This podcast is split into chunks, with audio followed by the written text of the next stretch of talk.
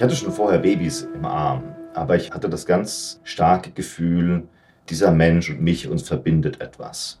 Wir haben uns sehr viel zu geben. Wir gehören zusammen.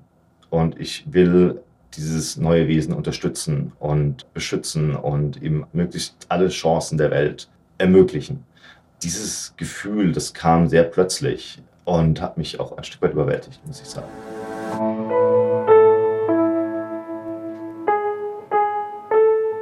Eltern ohne Filter. Ein Podcast von Bayern 2.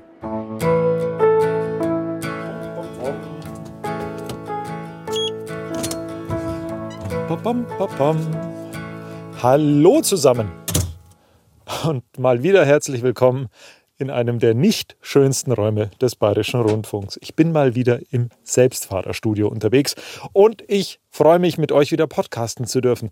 Ich glaube, das ist meine erste Folge in diesem Jahr. Ja, äh, faktisch meine erste Folge in diesem Jahr. Ich sage jetzt nicht frohes Neues. Ich glaube, es ist ein bisschen zu spät dafür. Aber wie ist euer Start so verlaufen in dieses Jahr? Meiner war so mittelmäßig viel zu tun in der Arbeit, ist ja an sich okay, aber dann noch dieser Corona-Ausbruch im Kindergarten. Oh, 2023 tut so, als ob es noch 2022 wäre. Verstehe ich nicht. Und dann war ich heute noch das erste Mal in meinem Leben in einem Indoor-Spielplatz. Oh mein Gott! Da ist ein Oktoberfestzelt ja nix dagegen. Mann, Mann, Mann, Mann, Mann. So, Jetzt darf ich aber wieder eine Podcast-Folge mit euch machen. Und ich darf über mein Lieblingsthema reden, über Vaterschaft. Aus einem Blickwinkel, den ich so, glaube ich, noch nie gesehen und gehört habe. So, ich habe jetzt gleich ein Telefonat mit neun Stunden Zeitverschiebung. Und zwar mit jemandem aus den USA, Stanford. So, gleich geht's los. Ähm, ja, anrufen sollte ich noch. Das, das hätte was. Computer auf. Es geht los. Deswegen ähm, frag mich alles, was du irgendwie wissen willst, bevor, ähm, be bevor ich dir Fragen stelle. Also ich will, dass du dich da wohlfühlst. Das ist kein. Ähm, nee, lass uns doch einfach loslegen. Finde ich, find, find ich gut. Bei dir scheint die Sonne, bei mir nicht, aber bei mir ist es jetzt neun. Oder? Ja, zehn nach neun. Wie spät ist es bei dir? Zwölf, oder? Bei mir ist gerade Mittag, genau, zwölf. Und es scheint die Sonne, die kalifornische Sonne. ähm, Sagt er hier kalifornische Sonne, während wir hier Winter haben und es schneit sogar mal. mein Name ist Christian Thome. Ich bin 39 Jahre alt, arbeite im Neuroscience, also in der Hirnforschung. Derzeit wohne ich in Stanford, Kalifornien komme aber eigentlich aus Südwestdeutschland, also aus dem Karlsruher Gebiet, Nordbaden, und bin da auch sehr tief verwurzelt. Und ja, äh, freue mich hier sein zu dürfen und äh, bin gespannt auf das Gespräch. Christian ist aktuell Postdoktorand an der Stanford University. Das heißt, er hat seine Promotion schon abgeschlossen und forscht weiter in seinem Fachgebiet. Generell findet sowas immer im Rahmen von zeitlich begrenzten Arbeitsverträgen statt. Ein Leben als Wissenschaftler halt, heute hier, morgen da. Und seit mehr als einem Jahr heißt das in Christians Leben konkret kalifornische Sonne. Obwohl, er hat mir erklärt, dass es im Norden Kaliforniens meistens kälter ist als in äh, Karlsruhe. Trotzdem bleiben viele seiner deutschen Kollegen oft sechs, sieben, ja gar zehn Jahre in Stanford. Und das habe ich auf keinen Fall vor. Christian will nämlich ziemlich bald wieder zurück nach Europa. Das hat zum einen mit seinem Alltag in Kalifornien zu tun, weil dieses teils sehr einsame Leben in den Vorstädten, in denen du ohne Auto nirgendwo hinkommst, das macht ihn nicht wirklich glücklich. Es ist nicht sein Lebensstil. Aber der eigentlich wichtigste Grund ist die Familie. Also ich habe mir immer Kinder gewünscht und jetzt habe ich Kinder und die sind in Europa und die werden nicht hierher kommen. Und ich möchte dabei sein, wenn sie aufwachsen. Und äh, sie haben mir auch sehr deutlich signalisiert, dass ich doch schnell wieder zurück in die Nähe ziehen soll. Und das nehme ich sehr ernst. Ich vermisse sie auch. Deswegen möchte ich auch eigentlich eher früher wie später zurück. An dieser Stelle ist es wichtig, euch zu sagen, dass Christian nicht einfach irgendein Vater ist, der jetzt gerade halt für eine Zeit lang weiter weg arbeitet und gerne wieder zurück zu seiner Familie will, ins Trauteheim, zu Frau und Kind. Ja, irgendwie ist er das schon, aber irgendwie auch nicht. Weil Christian ist schwul und hat fünf Söhne von vier Frauen. Ja, ja. Der älteste ist elf Jahre alt, zwei Söhne sind jeweils zehn, die jüngsten sind sieben und acht. Und nein, die wohnen nicht alle am gleichen Ort in Deutschland. Zurück in die Nähe der Familie ziehen, das wird auch eher eine relative Angelegenheit. Später mehr dazu. Was bedeutet denn Familie für dich, wenn du den Begriff in, weiß ich nicht, in schöne Adjektive fassen würdest? Uh, da bin ich nicht gut darin. Ähm, yes. Ich sehe es als äh, Menschen, über die man verbunden ist, mit denen man eine, sein Leben teilt, unabhängig davon, also ein bisschen eine Schicksalsgemeinschaft, dass man sich gegenseitig unterstützt, unabhängig davon, wie sich äußere Bedingungen verändern. Ach, das ist so, so theoretisch. Wir haben es hier mit einem Wissenschaftler zu tun. Also, seine Freunde sucht man sich aus, seine Familie nicht. Seine, die Familie hat man. Oh. Man hat seine Eltern, man hat seine Geschwister.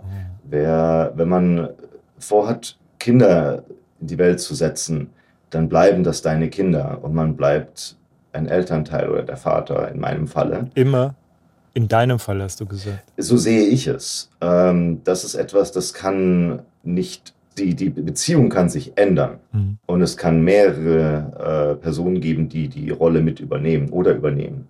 Aber eine gewisse Position äh, werde ich im Leben diese, dieser Menschen immer, immer behalten. Christians Weg zur eigenen Familie oder besser gesagt zu den eigenen Familien, den Schicksalsgemeinschaften, über die man verbunden ist, das war für ihn die Samenspende. Anders hat's nicht geklappt, könnte man sagen.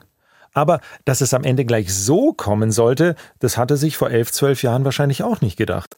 Denn es kam sogar besser, also zum Teil zum Teil aber auch nicht. Er hat zu all seinen Kindern eine enge Beziehung, mit einer Ausnahme. Er hätte es gern anders, die Entscheidung liegt aber nicht bei ihm. Dass ihm die Beziehung zum Kind aber überhaupt so wichtig ist, das wusste er am Anfang gar nicht. Und dass die jetzt alle so weit weg voneinander wohnen, war nicht geplant, aber so richtig geplant war in der Geschichte sowieso nichts.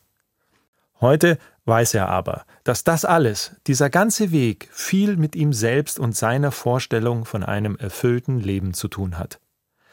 Es ist beinahe so, als wäre das Vaterwerden eine Schicksalsgemeinschaft mit sich selbst. Vielleicht ist es verständlicher, wenn ich ein bisschen erzähle, wie, wie ich darauf gekommen bin. Ja, gerne. Ähm, ich hatte eine sehr schöne Kindheit. Mhm. Und äh, als ich äh, dann älter wurde, kam in mir auch der Wunsch, das weitergeben zu können. Alles Schöne und Positive, was, was wir erlebt haben, auch als Kinder oder ich zumindest erlebt habe, auch weiterzugeben, dann auch zu sehen, wie die nächste Generation heranwächst, mhm. auch die übernächste.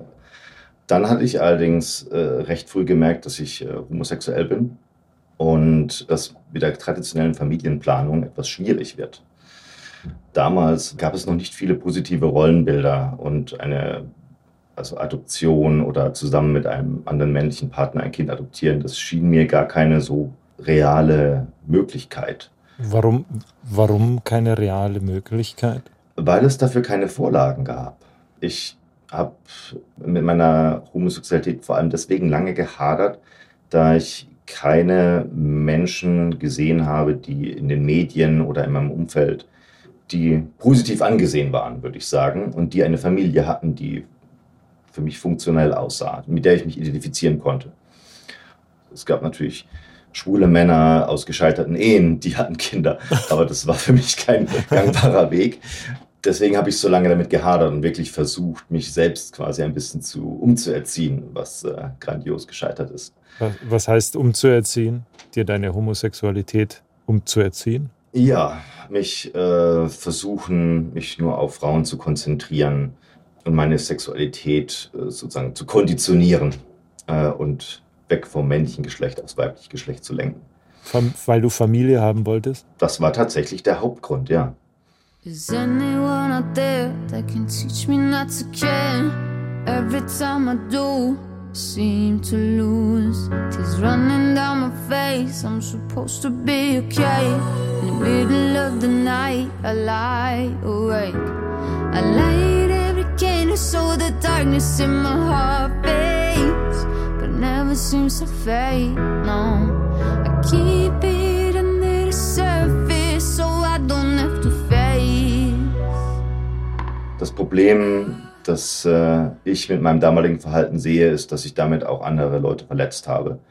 Was äh, hätte ich ehrlicher zu mir selber sein können, in dem jungen Alter, schwierige Zeit für jeden Homosexuellen, der mit sich nicht im Reinen ist. Ich verstehe, warum ich damals so gedacht habe. Äh, ich bin froh, dass es nicht mehr, dass ich dadurch nicht mehr so eingeschränkt bin. Wie alt warst du da? Ungefähr. Ich würde sagen, angefangen hat es mit so 14 mhm. und erst mit 19, 20 begann ich meine Homosexualität langsam zu akzeptieren. Und gehadert habe ich dann noch eine ganze Weile. Dann kam, als ich älter wurde, habe ich gedacht, okay, vielleicht geht es ja doch mit einem Partner, mit dem es gut passt. Dann hatte ich allerdings eine Serie nicht so glücklich ausgehender Beziehungen, die mich ein bisschen desillusioniert haben. Mhm. Und da dachte ich, was Familienbildung angeht. Also einfach gedacht habe, dass in diesem, äh, so wie die Beziehung läuft, da möchte ich eigentlich so instabil wie es war, da möchte ich kein Kind dem aussetzen. Und wenn man es denn selber unter Kontrolle hat, ich meine, ja. in heterosexuellen Beziehungen wäre es vielleicht einfach passiert, bei homosexuellen Beziehungen eben nicht. Dann wäre es auch okay gewesen, aber ähm, so ist es ja doch komplizierter. Und da dachte ich, was ist, also es unsicher ist, ob es denn jemals klappt mit Adoption oder mit Leihelternschaft. Warum nicht einen anderen Weg gehen, anderen Paaren, die keine Kinder haben wollen, denen helfen als Samenspender? Mhm. Und dann dachte ich, dass die Kinder vielleicht, wenn sie älter sind, 15, 16, ja. vielleicht wissen wollen, wer ihr biologischer Vater ist und dann mit mir Kontakt aufnehmen.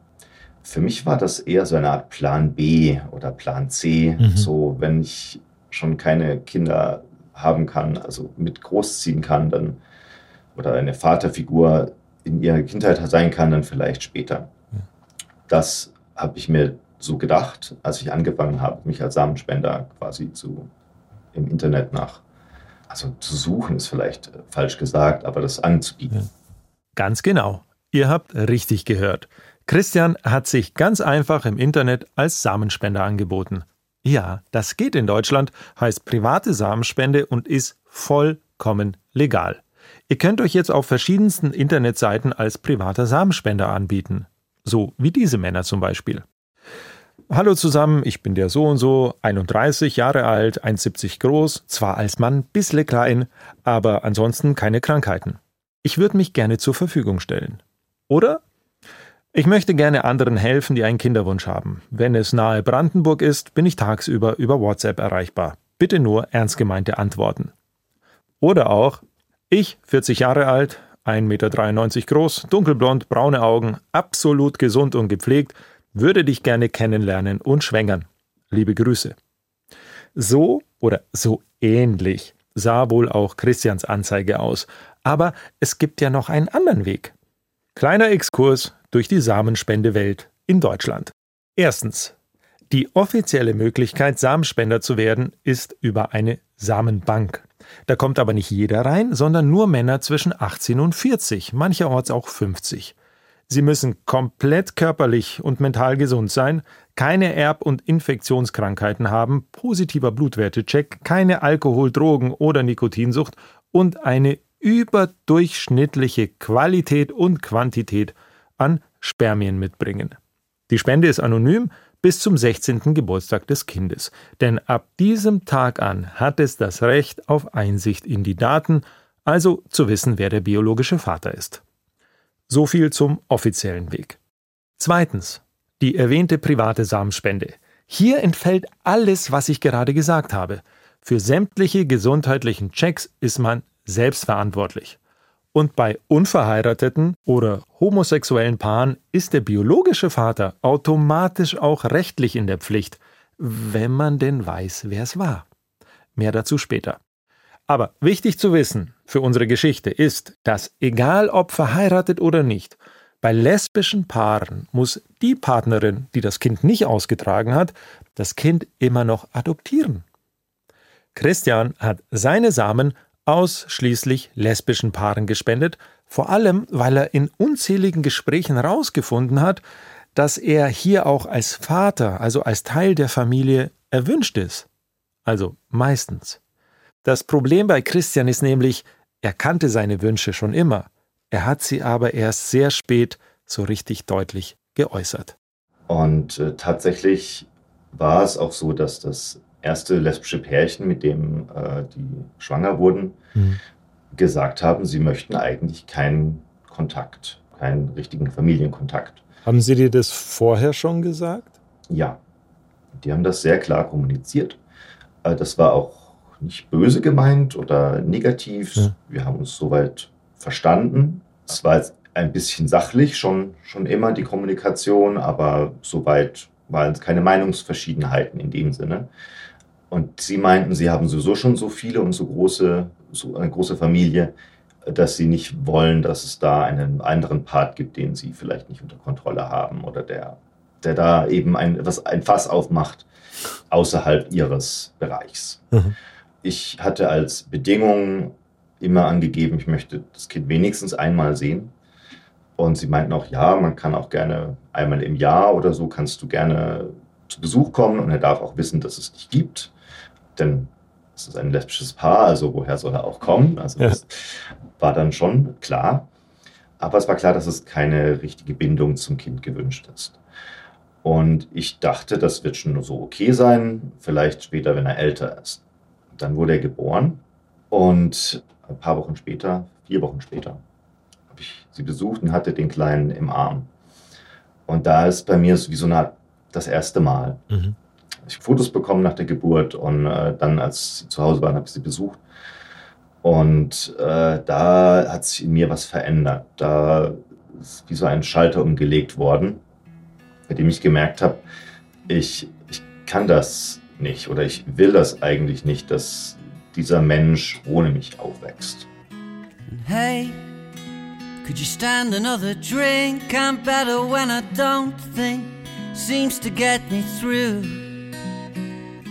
And say, do you wanna spin another line like we had a good time? Not that I need proof. Swell, we're living in a hotel. Someone's ringing my bell in a room without a view. And hey, heard you read another book. Should I take another look? Who am I?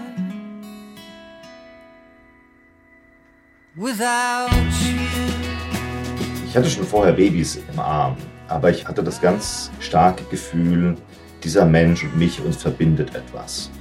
Wir haben uns sehr viel zu geben, gehören zusammen. Und ich will dieses neue Wesen unterstützen und beschützen und ihm möglichst alle Chancen der Welt ermöglichen. Dieses Gefühl, das kam sehr plötzlich und hat mich auch ein Stück weit überwältigt, muss ich sagen. Say, do you wanna spin another line like we had a good time? Ich war mir sicher, dass er bei seiner Familie gut aufgehoben ist. Aber es war, als hätte man mir etwas aus dem Herz herausgerissen, von dem ich noch nicht mal wusste, dass es da ist. Hey, heard you read another book. Should I take another look? Who am I?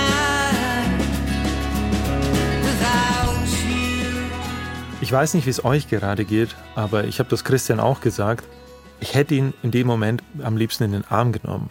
Und ich meine das ist überhaupt nicht überheblich oder von oben herab, sondern ich meine das total, total ehrlich. Wenn ich mir jetzt vorstelle, dass er wieder zur Tür rausgeht und weiß, dass er seinen Sohn von jetzt an einmal im Jahr sieht, es hätte mich auch sehr traurig gemacht. Aber wie ihr ja schon wisst, Christian ist fünffacher Vater und zu den anderen vier Kindern hat er eine enge Beziehung. Wahrscheinlich auch, weil er kurz nachdem er bei seinem ersten Sohn war, sofort zum Handy gegriffen hat und den anderen Paaren gesagt hat, ich will Teil des Lebens unserer Kinder sein. Und dieser Vorschlag kam sehr gut an. Aber er ist jetzt nicht der Alltagspapa, der immer dabei ist. Das war so nie abgemacht, da gibt es eine klare Grenze und ist logistisch sowieso äußerst schwierig zu bewerkstelligen. Denn seine Kinder leben einmal in der Schweiz, einmal in der Nähe von Nürnberg und bei Freiburg. Er sieht sie meistens an den Wochenenden. Ich weiß schon, was ihr denkt. Hab ich mir auch gedacht.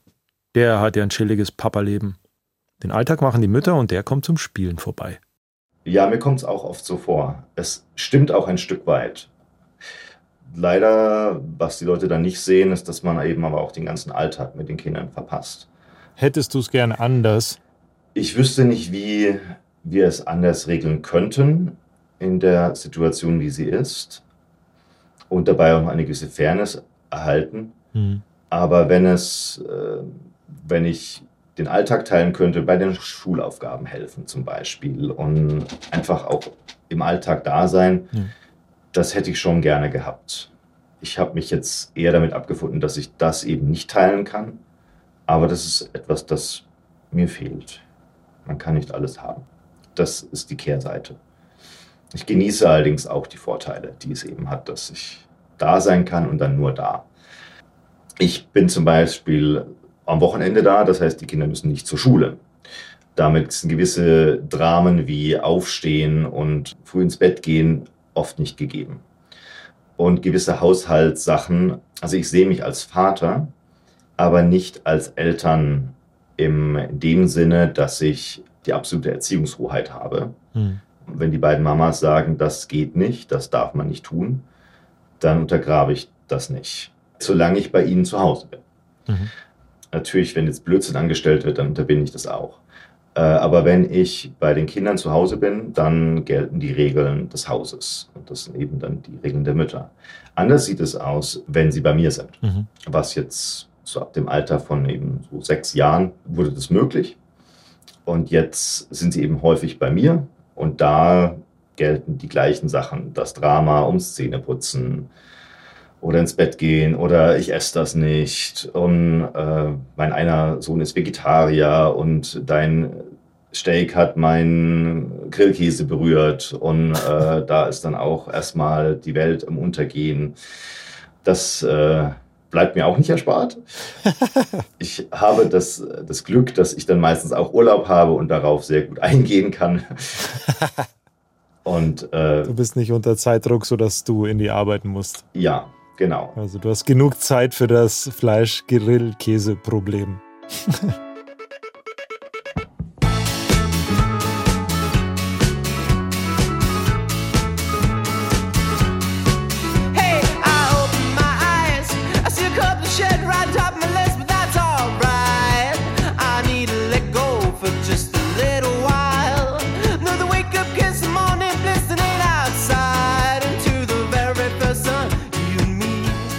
Hast du Geld dafür bekommen?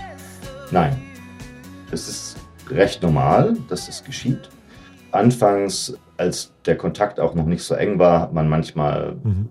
so Spritgeld, wenn ich mit dem Auto gefahren bin, zum, zum Spenden, also vor Ort, was doch einiges an Distanz ist. Aber das war es auch. Und selbst das nicht immer, sondern das war dann eher so, okay, ja, machen wir halt. Ich fand das auch sehr wichtig, dass es nicht passiert, dass es bezahlt wird, da ich ja den Vaterwunsch hatte und das Gefühl, dass es wäre so eine Art Handel gewesen, dass mein Selbstbild etwas gekränkt hätte, glaube ich. Hm. Und deswegen wollte ich das auch nicht. Kann ich total verstehen. Aber weil du gesagt hast, es ist üblich und äh, das wusste ich auch, deswegen wollte ich nachfragen. Außerdem finde ich die Geschichte gut. Äh, du, du fährst zum Samenspenden und jetzt geben wir ihm ein bisschen Spritgeld. Wenn, er, wenn er schon hergekommen ist, dann bekommt, er, bekommt er Spritgeld. Ja, es, man hat natürlich immer versucht, eine gewisse Normalität reinzubringen, denn es ist eine absurde Situation, die für jeden seltsam ist. So, was machen wir überhaupt? Wie machen wir das überhaupt? Ist das, funktioniert das überhaupt, wie wir uns das denken? Also wir hatten ja keinerlei ärztliche Hilfe, wir haben uns das ja alles so zusammengereimt. Wie konkret darf ich jetzt fragen an dieser Stelle? Äh, also die, die Bechermethode. Ja. So, ich, äh, der Mann oder ich onaniere in einen Becher und dann entweder, wenn ich vor Ort war, wurde eben der Becher übergeben und dann war alles Einhörner und Regenbögen, was auch immer die da gemacht haben. Oder was ich teilweise auch gemacht habe, dass ich es in eine Spritze aufgezogen habe, den Samen, und dann die Spritze in Alufolie eingewickelt. Hier bitte, macht ihr, wie ihr denkt. Ich habe auch erfahren, dass es teilweise eben auch durchaus in, in ein erotisches Spiel mit eingeflochten wurde. Ähm, warum auch nicht? Und dann war eben das teilweise, wenn ich jetzt, hat man noch ein Bierchen getrunken oder ein Krapper oder man saß noch gemütlich zusammen, je nachdem, je nachdem, wie ich auch Zeit hatte. Also schwanger werden ist ja nicht immer so einfach, wenn man das nach Kalender und nach Temperatur messen und dann ist das meistens an irgendeinem Tag, an dem man bis 8 Uhr arbeiten muss und dann noch irgendwie zwei Stunden irgendwo hinfahren. Und dann will man das ja auch vielleicht mehrere Tage hintereinander machen, die natürlich alle ungünstig sind, für, aus verschiedenen Gründen, für verschiedene, für verschiedene Parteien. Und dann ist das immer mit äh, Stress verbunden, der natürlich wieder Gift ist fürs Schwangerwerden. Und da hat man dann immer versucht, okay, wie machen wir das, dass es einigermaßen irgendwie wir uns als schöne Freizeit oder irgendwie als angenehmen Abend verkaufen können. Wenn möglich. Get a chair and take a glass and sit with us and have a little bit of wine.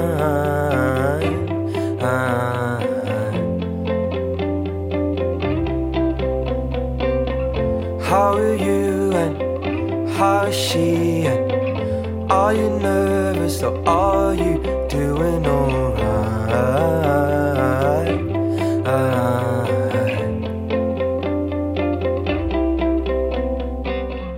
Wie viele Biere und Grappa Christian jetzt über die letzten Jahre genau zu sich genommen hat, das konnte ich leider nicht rausfinden. Es waren zumindest so viele, dass am Ende fünf Kinder dabei rauskamen. Und für vier von ihnen ist er auch eindeutig der Papa. Ganz klar, dieser Mann in den USA, der, wenn er wieder zurück in Deutschland ist, an den Wochenenden da ist, das ist der Papa. Sie kennen sich auch alle untereinander. Also, wenn Christian Geburtstag hat, wird auch mal zusammen gefeiert. Nur bei seinem ersten Sohn ist vieles anders. Mal ist er da der Christian, mal der Papa. Das ist so ein bisschen wie Nähe und Distanz zugleich. Aber es hätte natürlich auch so sein können, dass gar keine wirkliche emotionale Nähe zwischen ihm und seinen Kindern entsteht. Oder? Die Sorge hatte ich auch. Was ist, wenn sie sich gar nicht mit mir identifizieren können, wenn ich so der so ein Fremdkörper bin, so ein Gast quasi, zu dem sie gar keine Beziehung aufbauen können, weil ich dann doch nicht so häufig da bin. Aber Ja. der Aufbau der Beziehung ging stark auch von den Kindern aus. Mindestens so viel wie von mir. Hm. Also die Bindung war von Anfang an da. Bei deinem ersten Sohn auch? In beide Richtungen, das weiß ich nicht. Ähm, ich hatte nur das eine Mal gesehen, da war ich selbst von Gefühlen im Überschwang überwältigt. Und dann waren die Abstände ein Jahr und mehr. Und da war es tatsächlich nicht so. Ich habe häufig eine große Schüchternheit wahrgenommen. Wenn ich zu Besuch war, Mhm. also die Mütter haben mir erzählt, dass es sich schon irgendwie gefreut hat, aber bis er so sechs, sieben Jahre alt war, hat er mit mir kaum ein Wort gesprochen, außer so Hallo oder ganz distanziert. Und das fand ich sehr schade, weil ich ja auch sehen konnte, dass er meinen anderen Kindern teilweise sehr ähnlich ist. Meine Geschwister haben auch allein über das Genetische immer ein paar Charakterähnlichkeiten Mhm. viele sogar. Das fand ich sehr schade und ich hätte gerne gehabt, dass sich das ändert und dass, sie, dass er vielleicht auch seine Halbgeschwister kennenlernen kann, aber da waren die Eltern und sind die Eltern dagegen. Er kennt seine Halbgeschwister gar nicht. Er weiß auch nichts von deren Existenz. Die äh, Mütter wollen das geheim halten Hm. vor ihrem Sohn. Was ich sehr problematisch finde, und da haben wir auch schon drüber diskutiert, Mhm. manchmal etwas hitziger, aber nie im Bösen. Denn das Schlimmste, was ich anrichten könnte, ist, ähm, das Vertrauensverhältnis zu zerstören. Denn dann sehe ich ihn vielleicht überhaupt nicht mehr. Und wer weiß, was dann mit der, mit der Mutter-Sohn-Beziehung passiert. Sie sollten es ihm sagen. Das ist ihre Aufgabe.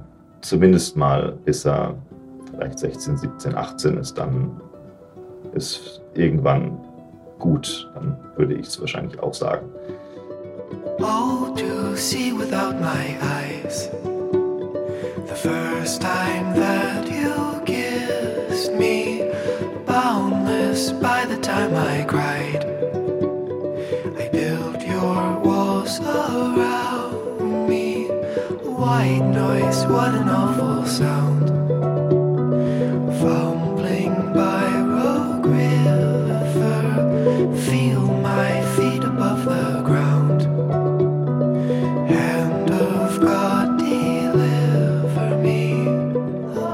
Zu Christians Patchwork-Großfamilie gehören übrigens auch seine Eltern, also Oma und Opa. Man sieht sich zwar nicht oft, aber alle sind Teil dieser großen Familie. Dass er Samenspender ist, das ist jetzt also kein Geheimnis, das Christian für sich behält. Ganz im Gegenteil, er geht sehr offen damit um. Beziehungsweise es ist kein Geheimnis mehr, weil als er vor vielen Jahren zuerst seiner Mutter und dann seinen Geschwistern und Freunden gesagt hat, dass er Samenspender ist, da hat er das erst gemacht, als seine Söhne zwei und drei schon unterwegs waren und er wusste, dass er eine Bindung zu ihnen haben wird. Also, erst als auch die emotionale Seite positiv besetzt war, hat er sich getraut, es zu erzählen. Die Reaktion darauf fasse ich mal kurz zusammen. Was? Wie? Wer? Warum? Das geht? Wie funktioniert das? Wir machen uns Sorgen und sind verwirrt. Und wie ist das alles überhaupt rechtlich geregelt? So, Jura pro Seminar Sorgerecht. Ein Fallbeispiel. Sorgerecht hast du wahrscheinlich nicht. Ähm, kompliziert.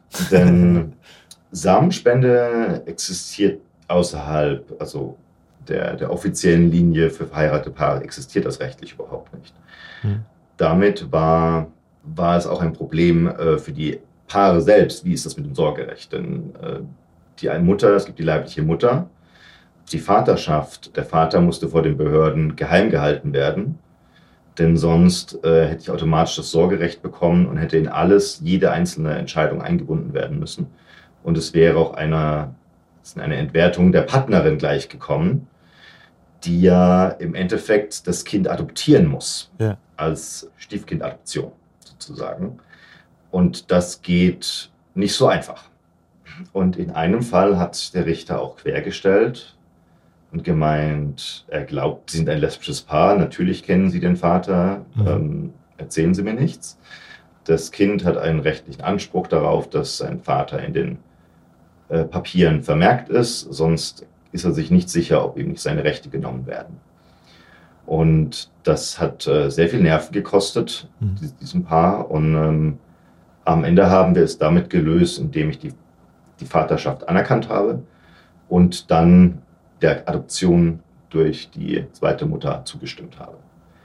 Das heißt, in meinem Stammbuch steht mein Sohn drin.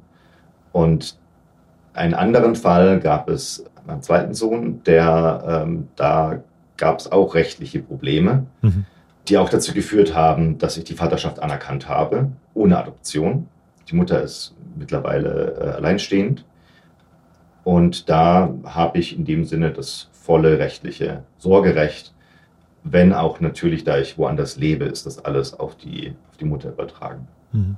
Also da bin ich schon tatsächlich amtlich auch geführt für diese zwei Kinder. Für die anderen drei nicht. Verstehe. Da bin ich außen vor. Allerdings für meine zwei Jüngsten zum Beispiel bin ich jetzt amtlich nicht geführt. Aber der Kontakt ist sehr, sehr eng äh, familiär. Insofern, das Rechtliche war mir nie so wichtig, da ich sowieso nicht den Alltag teilen kann. Habe ich immer alles dafür getan, Mhm. dass die Paare zu unterstützen, dass sie das volle Sorgerecht haben, damit sie ihren Aufgaben gerecht werden können. Ja. So habe ich es immer gesehen. Und die Vaterschaft war für mich nie rechtlich relevant so sehr wie emotional und Zeit miteinander verbringen. Ja. Aber das Emotionale hast du auch erst nach deinem ersten Sohn wirklich gespürt. Richtig, ja. Wieso hast du es vorher nicht ausgesprochen? Wieso hast du nicht von Anfang an wenigstens gesagt, ich habe den Wunsch dabei zu sein? Unsicherheit, ähm, den Wunsch, natürlich die, die Hoffnung, dass es überhaupt klappt. Denn mein Ist-Zustand war ja Gefühl, ich werde wahrscheinlich keine Kinder haben. Niemals. Es sei denn, ich kriege es irgendwie gebacken auf diesem Wege. Und da wollte ich natürlich immer einen guten Eindruck machen, wollte ich nicht äh, zu viele Bedingungen stellen, da ich selber ja auch nicht wusste, wie es sich entwickeln wird. Da war ich einfach unsicher. Ja. Und zurückblickend kann ich, kann ich das auch sehr gut verstehen, warum. Denn äh, mir waren meine eigenen Gefühle auch selbst gar nicht so klar, wie die sich entwickeln würden. Ja. Woher auch. Darf ich dir die Frage von Anfang an nochmal stellen? Was bedeutet für dich Familie? Vielleicht ist es ein Stück Heimat, gelebte Heimat, die, wenn man zu ihr kommt, dann hat man ein Gefühl, dass alles, was ich tue, ist ein Stück weit richtig. Diese Menschen sind und bleiben wichtig. Ich bin wichtig für sie. Man ist eine Gemeinschaft. Ich glaube, was auch ein wichtiger Bestandteil ist, dass, dass man das Gefühl hat, ich, ähm, immer wenn ich bei meiner Familie war, habe ich das Gefühl, auch als Mensch das wert zu sein. Dadurch, dass man fühlt, dass ich bin auch ein Teil von ihnen.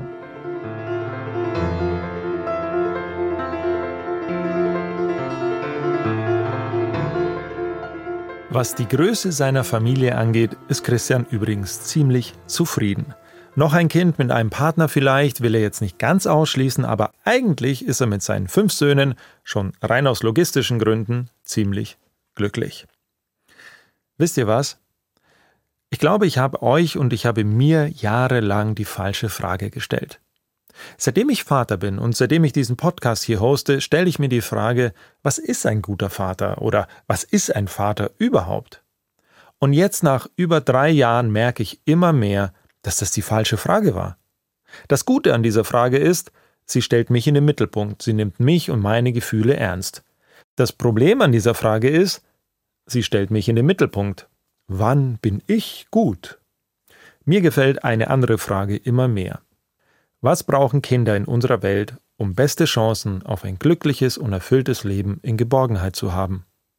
Brauchen Sie unbedingt einen klassischen männlichen Vater, der fürsorglich, emotional zugänglich, immer da ist, wenn man ihn braucht, als Vorbild dient, aber auch jemand ist, von dem man sich abgrenzen kann, um selbst zu wachsen? Ja, das hätte was. Aber es geht auch ohne. Die gleiche Frage etwas anders gestellt. Hilft es Kindern, einfach nur Menschen um sich zu haben, die unabhängig von ihrem Geschlecht oder den dadurch zugewiesenen gesellschaftlichen Rollen fürsorglich, emotional zugänglich, immer da sind, wenn man sie braucht, als Vorbild dienen, aber auch jemand sind, von denen man sich abgrenzen kann, um selbst zu wachsen? Ich glaube, das hat was. Und außerdem, wie nennt man nochmal das, ähm, wenn man ganz, ganz viele von diesen Menschen um sich herum hat? Ah, genau, Familie. Die gibt's in klein und in endlos groß. Und was das Vatersein in all dem angeht, glaube ich, dass Vatersein eine Entscheidung ist. Die Entscheidung, aktiver Teil dieser Schicksalsgemeinschaft zu sein. Und egal, ob man ungeplant Vater geworden ist oder es schon immer wollte. Christian hat da wirklich was in mir ausgelöst. Sein unbedingter Wunsch, Vater zu sein, war für ihn irgendwann genauso Teil seiner selbst wie die Tatsache, dass er schwul ist. So bin ich. Nur so, egal was ihr sagt. Es war das Gefühl, dass es etwas in einem selber gibt, von dem man nicht glaubt, dass die Umgebung es nachvollziehen kann und für das man sich dadurch ein Stück weit schämt, gefühlsmäßig schämt, auch wenn da vom Kopf her gar nichts Falsches daran war. Ich dachte nie, dass Homosexualität eine Sünde ist oder dass es falsch ist. Das war nie mein Problem. Aber dieses, wie bin ich dann in der Gesellschaft? Kann ich ein Leben, ein so schönes Leben führen, wie ich eigentlich gern führen möchte? Mit dieser, ja, damals kam es mir wie eine Behinderung. Etwas, das mich einschränkt in meinen Möglichkeiten. Und äh, das hat eine Weile gedauert, bis man es zuerst akzeptiert und dann auch bejahen kann und sagt, nein, es ist ja gar keine Behinderung eigentlich noch nicht mal meine Umgebung hat es als solche so empfunden. Ähm, ich habe es nur gedacht, es wäre so. Und in der Zeit, als ich dann Samenspender wurde und äh, meinen Vaterwunsch auf diese Weise erfüllen wollte, hatte ich wieder dieses Gefühl, da gibt es etwas, das tue ich, das, das, das bin ich, das ist etwas, ein Wunsch von mir, den ich jetzt aktiv angehe. Ich kann aber irgendwie nicht mit, mit jemandem darüber reden oder habe Angst davor, mit anderen Leuten davon zu reden, aus Angst vor Zurückweisung. Was würdest du dir konkret denn von uns als Gesellschaft wünschen, wie wir mit, mit Familie und Kinderwunsch umgehen? Weil für dich war es, so habe ich dich verstanden, auch ein Kampf gegen Gesellschaftsbilder, gesellschaftliche Familienbilder, gegen so, so ist es eigentlich richtig und andersrum ist es eigentlich nicht so richtig. So, und jetzt bist du jemand, der vor mir sitzt und eine Beziehung zu seinen Kindern hat und so weiter und so fort. Welche Wünsche hast du an uns oder was würdest du gerne sagen, was sich ändern soll?